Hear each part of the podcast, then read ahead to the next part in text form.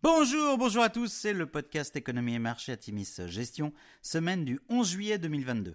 Alors petit avertissement, les performances passées ne préjugent pas des performances futures, bien lire les documents de référence des fonds avant d'investir, et puis nous allons citer un certain nombre d'entreprises, il s'agit d'une simple illustration de notre propos et non d'une invitation à l'achat. Alors cette semaine nous allons titrer embellie avec un gros point d'interrogation. Semaine de rebond sur les marchés globaux. Mercredi, les minutes de la réunion de la Fed des 14 et 15 juin ont confirmé qu'une hausse des taux de 50 à 75 points de base était prévue.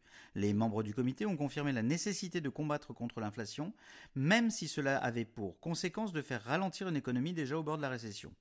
Deux membres du comité ont par ailleurs rassuré les marchés cette semaine en considérant que l'économie s'orientait plutôt vers un atterrissage en douceur.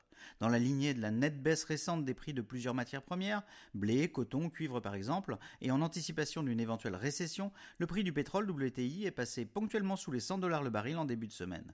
Les cours se sont réappréciés en fin de semaine pour finir sous les 105 dollars le baril, en baisse tout de même de 3,4% sur la semaine. En Europe, l'Allemagne a affiché son premier déficit commercial des 30 dernières années.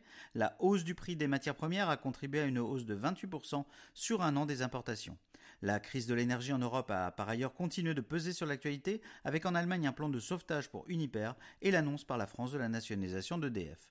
Vendredi, les créations d'emplois US ont surpris à la hausse. L'économie américaine a en effet créé 372 000 emplois en juin, un chiffre nettement en dessus des attentes. Ce chiffre éloigne les perspectives de récession US, mais contribue à crédibiliser une potentielle hausse des taux directeurs de la Fed de 75 points de base fin juillet. Le taux de chômage US est resté stable à 3,6%, tandis que le salaire horaire moyen s'appréciait de 5,1% sur un an.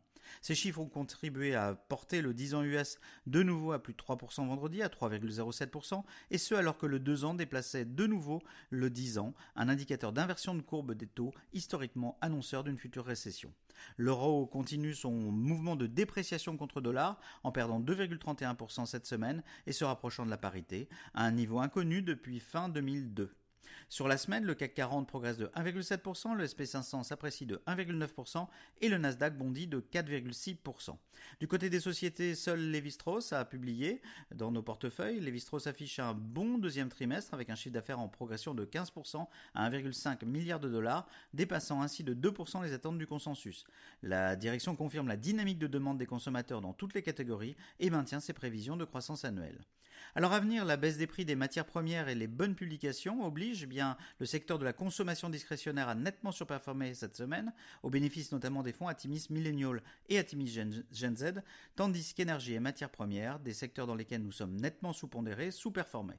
L'inflation US de juin, le CPI, sortira mercredi et sera très surveillé, alors que les prix des matières premières se sont nettement tassés, l'envol des prix des services et notamment des loyers US pourrait contribuer à une nouvelle appréciation de l'indice après les 8,6% constatés en mai.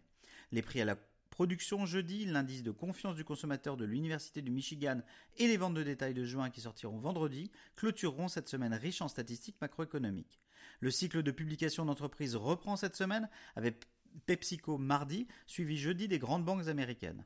Alors que de nombreux stratégistes annoncent des scénarios particulièrement pessimistes, les analystes ont dans l'ensemble peu revu leurs prévisions à la baisse, ce qui crée de la confusion à l'approche des publications.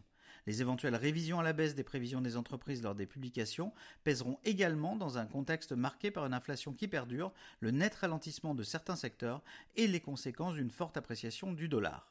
Nous entrons dans cette période délicate avec une certaine sérénité, nos portefeuilles ont été recentrés sur les valeurs selon nous les plus solides et les valorisations nous semblent dans l'ensemble raisonnables compte tenu de la très forte baisse du premier semestre.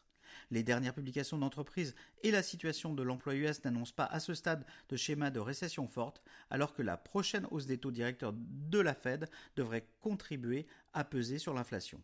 Même si nous euh, souhaitons rester prudents, un scénario de retour à la normale de l'économie globale et donc de fort rebond des marchés au deuxième semestre est tout à fait envisageable. Nous vous souhaitons une bonne semaine à tous.